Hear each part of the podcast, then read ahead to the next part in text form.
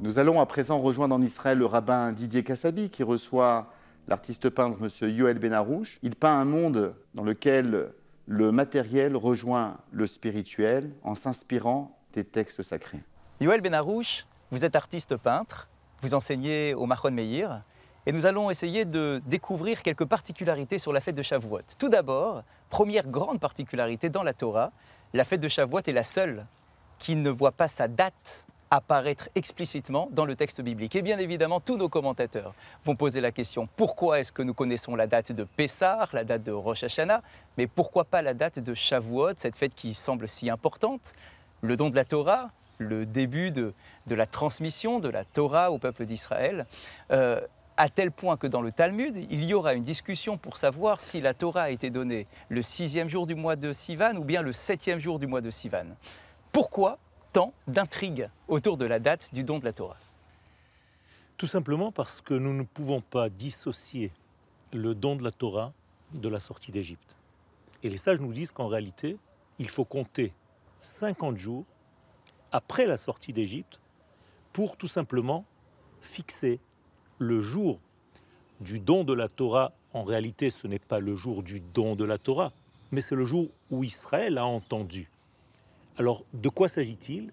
Eh bien, il fallait s'éloigner du contexte Égypte qui s'appelle Mitzrayim, qui dans la traduction veut dire un emprisonnement, pour atteindre en fait un niveau qui a dépassé la nature.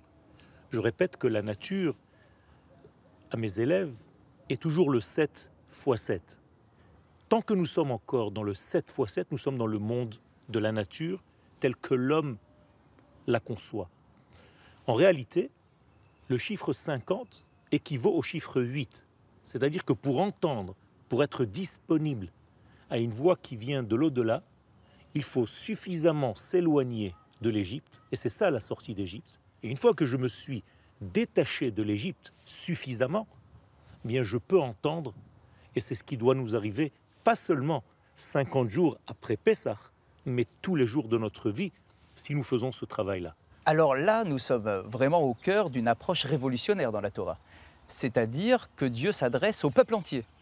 Dans d'autres traditions religieuses, il y a toujours un prophète qui vient porter la parole de Dieu au peuple. Mais là ici, d'ailleurs le Talmud insiste sur cela, les deux premiers commandements ont été écoutés directement par l'ensemble du peuple. Pourquoi est-ce qu'on n'a pas gardé un, schéma plus traditionnel d'avoir un grand prophète qui va transmettre la parole de Dieu? Pourquoi cette nécessité de s'adresser au peuple entier d'un coup? D'abord, il faut se rappeler de la prophétie de Abraham, notre père. Il lui a été dit Je ferai de toi une grande nation, non pas un grand homme. C'est-à-dire qu'ici, il y a quelque chose d'extraordinaire qui sort de tout ce que nous connaissons.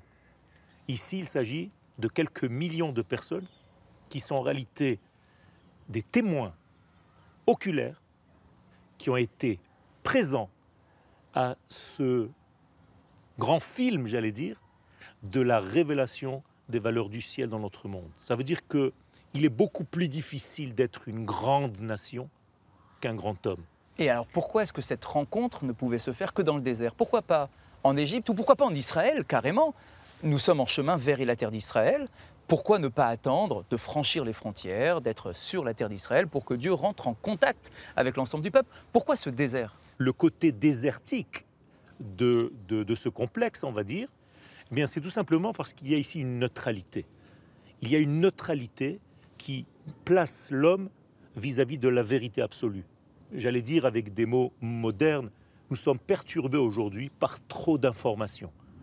Et lorsque nous voulons retrouver notre identité, nous devons être dans cette solitude, entre guillemets, face à soi, face à la vérité, face à l'absolu, pour pouvoir nous mesurer. Donc le désert, d'un côté, c'est le silence total, mais en hébreu, la langue hébraïque est tellement riche que midbar se traduit aussi medaber, c'est-à-dire c'est là où la parole justement est libérée. Alors une parole de Dieu qui se libère, mais il y a aussi la parole de l'homme qui se libère, puisque le peuple à ce moment-là va prononcer cette fameuse expression de Naase Venishma. Nous ferons et nous comprendrons. Nous savons, dit le Midrash, que ces deux mots-là ont retenti dans les cieux à tel point que les anges seraient descendus chacun avec deux couronnes pour nous les placer sur la tête. Euh, honnêtement, sincèrement, quel peuple serait suffisamment fou pour accepter une loi avant même de la comprendre? En réalité, le secret est beaucoup plus fort. Il nous dit la chose suivante. Tu ne peux pas entendre quelque chose dans le sens de comprendre quelque chose si ce n'est qu'en le faisant en faisant la chose, tu vis la chose et tu peux commencer à l'entendre. Malheureusement, aujourd'hui, on a l'impression de penser pour être. Dans le judaïsme, c'est l'inverse. On doit d'abord être pour commencer à pouvoir penser. Donc faire la chose, vivre la chose, c'est immédiatement l'entendre, l'absorber et l'assimiler. Alors là, nous sommes dans le contre-pied d'une philosophie antique, classique, traditionnelle, d'avoir de belles pensées, et puis les actes, euh, on voit ce que ça donne. Là, ici, les actes, comme nous disent nos maîtres, les actes vont avoir une influence directe sur notre système de pensée. Tout à fait. Je ne pense pas, donc je suis.